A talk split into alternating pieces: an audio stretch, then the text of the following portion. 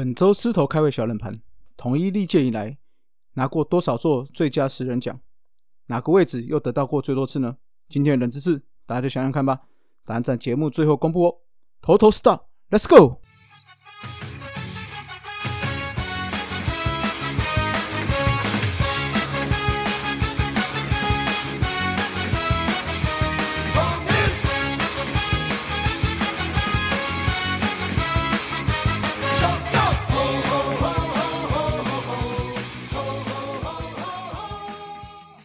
头师道，猛狮战报，光头给你报一报。啊，欢迎来到头头是道，聊聊几个话题哈。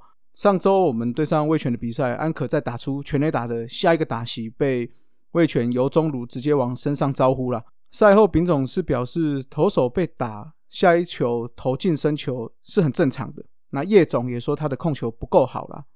但是哈，就画面来看，这个球明明捕手蹲在外角。那球就直接往内角这样飞过去，这个已经不是控球好不好的问题了啦。哈，那至于是不是故意砸，我想只有由中儒自己知道了。不过坦白说，哈，被打就砸人，应该先想想看，说怎么把控球练好才对吧？哦，那再来的话，又在社群上、社群媒体上面留言放话，那有点像针对球迷的感觉啦。那我个人是觉得，哦，这个大可不必啦。呛球迷是职业球员最不需要去做的事情。你就是一个公众人物哦，招黑招酸在所难免啊。但是呛回去只是让事情更糟糕了。那这部分的话，卫权球团应该要更加注意，尤其这种球员的公关形象的问题。好，那再说说看炸主这个未认证球棒的事情哦。那这件事情是这样的，炸主其实也是颇衰的哦。直棒的所有球员使用的球棒都是要经过。这个牌子是要经过联盟认证核准的哦。说好听一点呢，就是说要让这个规格上的公平性可以更公平一点。那说难听一点哦，就是你的牌子要进来我们联盟啊，就是要交点门票钱嘛，保护费啦。所以所有通过的厂商在我们的中职官网上面都应该看得到。那今天炸主所使用的这个球棒，厂商其实是有认证的，只是啊，刚好他的名字在今年度有更换。但他们忘记去跟联盟去做更名的动作，那炸主手上又刚好是拿过更名的样式了，又是新款的，所以就被主审赶出去了。那也要罚五万块哦。那事后的话，厂商有出来说明这个要协助后续的罚款跟这个相关的申请啊。这个哈对炸主来说，这就是人生嘛，人生中啊总是有一些无妄之灾吧。那再来就是说说看我们吴国豪转球探的事情哦，这件事也是被球团认证了啦。虽然我们。嗯，当初还蛮期待他的哈，那毕竟我们的游击位置八字是要比较重嘛，所以看起来吴国豪八字真的不够重，不仅是没有扛起来哈，那也确实在这几年也没有打出太出色的表现呐。那或许转职对他来讲是个很好的决定啦，因为在更多的地方发展长才，搞不好会是他更出，他会成为一个更出色的球探也说不一定啦。所以我就觉得大家就祝福吴国豪吧。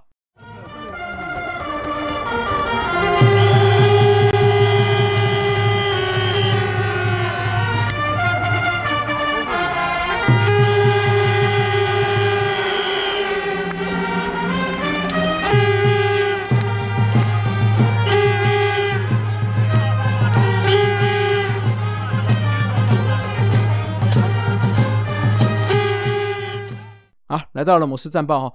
上周首战对上桃园，首局就有个好的开始哦。三支安打再加上高飞牺牲打，就打下了两分。第六局再靠 Jerry 两分打点全垒打拉开比数。那霸能表现也相当不错，六局被打七安没有失分。那最大危机应该是在六局下了。那所幸哦，这个原队的跑垒上的失误就保住这个没有失分的状况了。那七局就是一个非常大大大大大到不可再大的危机了。格格上来面对三个人次就被打三支安打，紧急换上鸡排江晨峰来止血。那江晨峰投的真的不差哦，但是手背又来搞事啦。三位灵性球员连续三个失误哦，尤其是安可高飞球的漏接哦，今年已经不知道第几次了。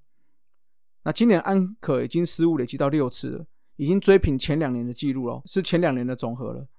那就在追到只差一分的又是满垒的状况，江晨峰再次惊喜的演出哦，先是三振陈俊秀，再让郭彦文打出双杀打，那整个化解了危机啊，也守住了这一分的领先。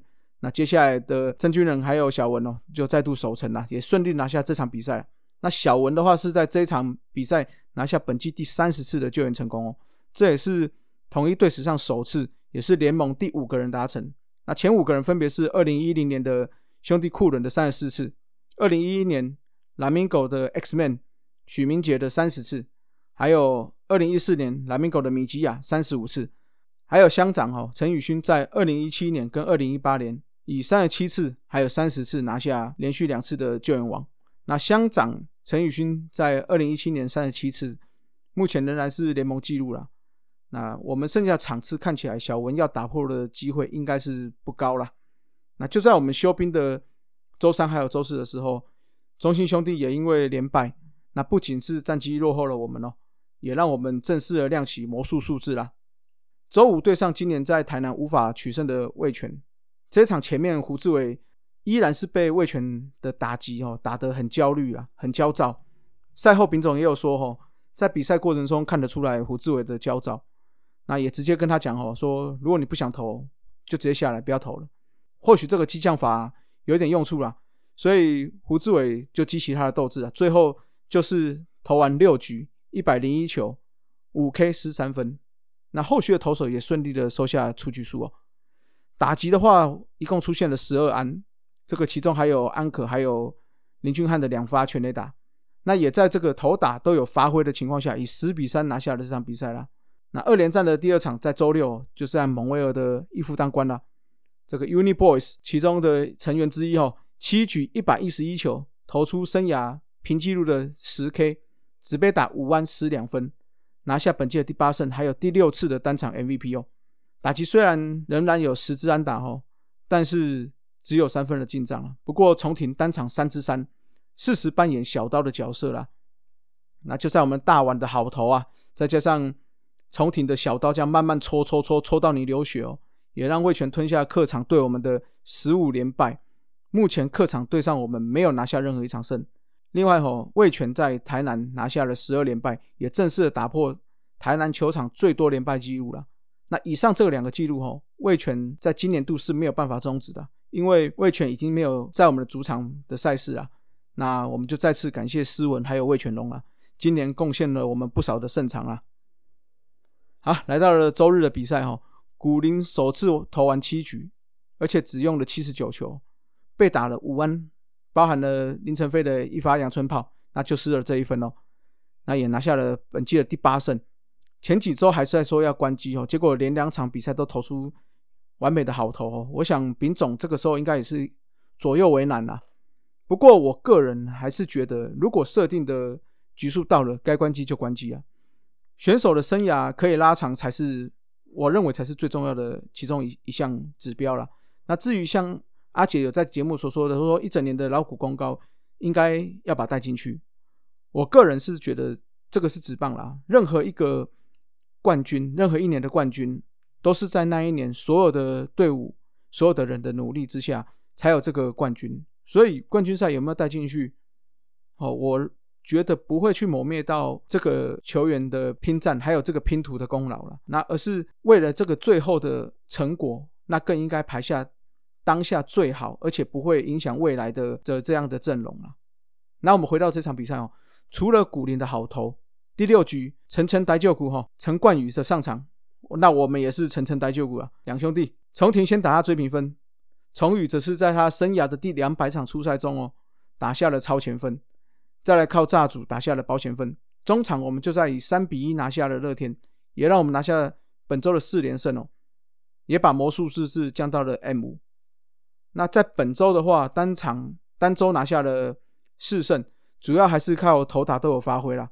上周我们的整体投手的防御率是二点二五，WHIP 更只有一点零八。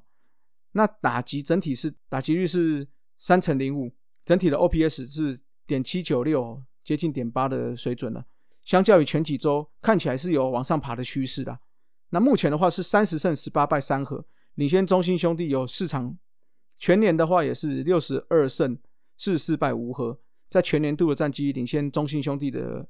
总共有一点五场，那目前魔术数字是降到 M 五哈，所以是非常有机会在本周封王了，大家就期待一下吧。来到了红烧狮子头，投手我想就给古林了。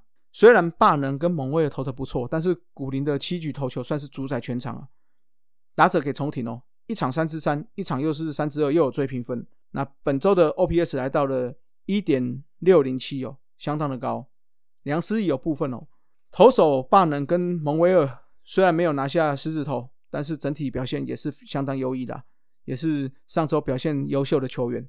那三位灵性打者也表现优秀哦，俊汉、戴安跟安可。他们的攻击指数 OPS 都破一哦，林俊汉更是达到了一点七零零最佳的成绩哦，全全队最佳了。那上周表现不佳的球员，格格上周出赛两场，只抓到了一个人次，被打了三支安打，还投了两个四十球，失了三分都是智者。上周很明显的控球不佳，尤其是尤其是对上左打，完全没有办法解决。嗯，我觉得这部分要好好调整一下啦。哦，那毕竟是我们目前的假想敌还是中心兄弟啦。他的左打者是相当多的，所以格格能不能带进总冠军赛，能不能稳定的出赛，就事关重要了。那志杰的话，上周十一个打数挤不出半支安打，受伤前打击率还在三成，回来一路这样子下探哦，目前只有两成七级了，所以这也是这最后的两到三周要赶快调整的哦。好，来到撕裂战场哦，本周二到六会打五场比赛，周二、周三分别。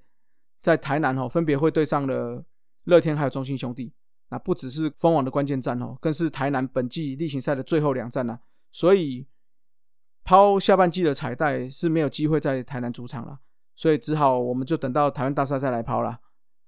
周四周五分别在嘉义跟天母对上味全，以目前来说哈，我们最快在周五的天母之战能够抛下彩带，周六则是在桃园对上乐天呐。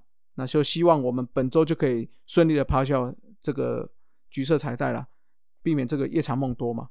那目前联盟是官方是暂时定在十一月二十七号会进行台湾大赛。那如果最后全年战绩是兄弟的话，那我们也没有封王的话，那我们就要打季后赛的话，那就会到十一月二十六号开始所谓的季后挑战赛。那我们当然是希望就直接闯进总冠军赛了。那说一下本周可能达成的记录哦。目前我们队史上已经有一万四千九百八十五分打点哦，也就是说差了十五分打点就可以达到了队史上一万五千分打点哦。那杰线的话差四支安打就达到了生涯的七百安。那布雷克是差七次夺三阵就可以达到生涯的两百 K 了。好，来解答一下狮头开胃小冷盘呐，说看最佳十人的数据好吧？那我们先。每一年都稍微提一下，再来讲整合的数据啦。这个直棒元年的时候是没有最佳十人，好，当时是最佳九人，是从直棒二年一九九一年的时候才开始有最佳九人的票选，那直到了两千年才有加入指定打击，也就才成为最佳十人。啊，那在直棒二年一九九一年的时候，我们是捕手曾志珍入选了；九二年的时候，三垒手林克跟游击手卡罗分别入选；九三年。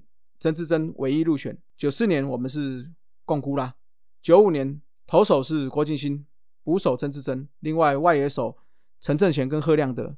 九六年的话，郭敬新蝉联，曾志珍也是连庄，那就这两位喽。九七年吴俊良拿下了生涯的首座最佳九人，那捕手曾志珍依然是蝉联捕手的金呃最佳九人哦。那另外的话，我们在外野手还有一个罗德。哦，当年还是全垒打王的罗德拿下了外野手的最佳九人奖啦。在职棒九年的时候，一九九八年也是只有曾志珍入选，也就是连曾志珍这是连续四年入选了。职棒十年，一九九九年只有一个人入选，就是我们的甘家黄甘霖啊。那他是首次入选哦，那接下来就会连续入选了好几届了。职棒十一年哦，这个时候黄甘霖是连庄，另外也开启了。第一次有了指定打击的这个项目了，所以罗敏清成为史上第一个最佳十人指定打击的当选人了。好，职棒十二年的话，投手我们的王牌左投伯格拿下了当年的最佳十人奖。黄甘岭继续蝉联最佳外野手，指定打击也是罗敏清连续两年的拿下。职棒十三年，只有唯一黄甘霖一个人入选了。职棒十四年的话，我们二垒手大家应该印象蛮深刻，守备家那打击稳定的吉建宏明，哦是以二垒手身份入选。那外野手陈连宏阿罗啊也是在这这一年入选了。二零零四年职棒十五年，我们得到两个，一个是最佳游击手的杨森，还有最佳指定打击的罗敏清。那是罗敏清时隔两年后再次得奖了。接下来二零零五年职棒十六年，只有杨森以二垒手的的身份入选。职棒十七年，杨森以最佳二垒手。那外野手的话是郭代奇跟刘福豪。那职棒十八年，应该是我们拿过最多次的，哎，最多项的一年啦。投手有嘟嘟潘威伦，捕手高志刚，一垒手高国庆，二垒手杨森，三垒手布雷，走外野手潘武雄以及刘福豪，总共七位入选，是历年以来我们最高的纪录啦。在职棒十九年，二零零八年。杨森继续二垒手入选，布雷是三垒手，潘武雄连庄。那职棒二十年，高志刚拿下了捕手的奖项，那潘武雄连庄也一样是外野手。那职棒二十一年，二零一零年只有一位入选，就是小破刘福豪了。职棒二十二年，一垒手高国庆，三垒手张泰山，还有外野手刘福豪。接着到了职棒二十三年哦，投手是当年的胜投王连田佑哉，捕手高志刚。那这时候三垒手。是高国庆，指定打击是张泰山。好，接着下来是职棒二十四年，只有一位入选，就是捕手高志刚啦。职棒二十五年也只有一位入选，就是当年旅外归国的大鸡鸡陈庸基了。二零一五年职棒二十六年，林志祥以二垒手身份入选。职棒二十七年我们就全年共估啦。那来到了职棒二十八年，三垒手的陈庸基，还有游击手的陈杰宪拿下了三游这两个奖项啊。那职棒二十九年。捕手陈崇宇拿下了捕手的奖项，那二垒手是由吴杰瑞拿下，游击手是杰宪连庄哦。直棒三十年，二零一九年只有一位入选，就是我们的球给志杰苏志杰了。那二零二零年直棒三十年，也就是去年呢，我们拿到了三三个奖项，就是我们的外野三鬼了。所以，我们总共到直棒三十一年，不含今年的话，总共在最佳十人的奖项，我们拿下了六十一座。投手六座，捕手十一座，一垒手两座，二垒手七座，三垒手六座，游击手五座，那外野手全部加起来是二十座，指定打击拿过四座了。所以当年来看哦，最多的话就是两千零七年，我刚有讲过，职棒十八年的七位啦。最少的话就是二零一六年以及一九九四年这两年，我们是没有办法拿到任何奖项了。那拿过最多次奖的选手的话是曾志珍的六次。哦，那到目前为止，我们已经很久没有拿到的奖项，应该是从二零一一年高国庆拿下了一垒手之后，有九年还没有拿到再次拿到一垒手的最佳十人呐。那隔最久没有拿到的位置也是一垒手，是从职棒二年到十职棒十七年，总共中间隔了十七年，所以没有拿到这个位置。有哪些选手以两个位置身份拿过这个最佳十人奖项呢？分别是杨森哦，他是在两千零四年以游击手身份拿到了，那二零零五年到二零零八年是以二垒手身份拿到。那国庆的话是二零零七年跟二零一一年是一垒手身份拿到，但是他二零一二年又以三垒手身份拿到。那泰山的话是以二零一一年是三垒手，二零一二年是 DH，哦，这是在统一的部分了。那拥挤的话是二零一四年是游击手，二零一七年是三垒手，那最后就是截线了。他在二零一八年是游击手，到二零二零年就是以外野手的身份拿到了。好了，那这就是本周的石头开胃小冷盘啦。那上周子路哈在他的黄色性感带有提到这个 KOM 东进五岭的赛事，也就是说骑着单车哈，骑着自行车从花莲的七星潭一路出发，一路向上爬上五岭哦。那还问我有没有去骑过哈？没有，嘿，因为我骑不上去了。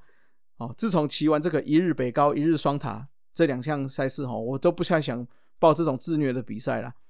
不过很多人都是这样啊，跑完马拉松啦，那跑完骑完这种长途的赛事啦，啊，嘴巴是念着说哦，我以后不会再报了，但是到报报名的时刻哈，却又忘记痛苦的按下报名键了。哈哈，那至于东进五岭哦，这个真的太硬了啦，我个人腿力是真的不够了，那要骑就要好好训练才有办法了。好了。那不管有没有赛事哦，大家一定要常运动了，这样身体才会健康，有健康的身体才可以好好的爱棒球，好好的看棒球了。那本周就希望我们也可以好好的抛彩带啦。好了，今天节目就到这了，各位拜拜，Keep flying。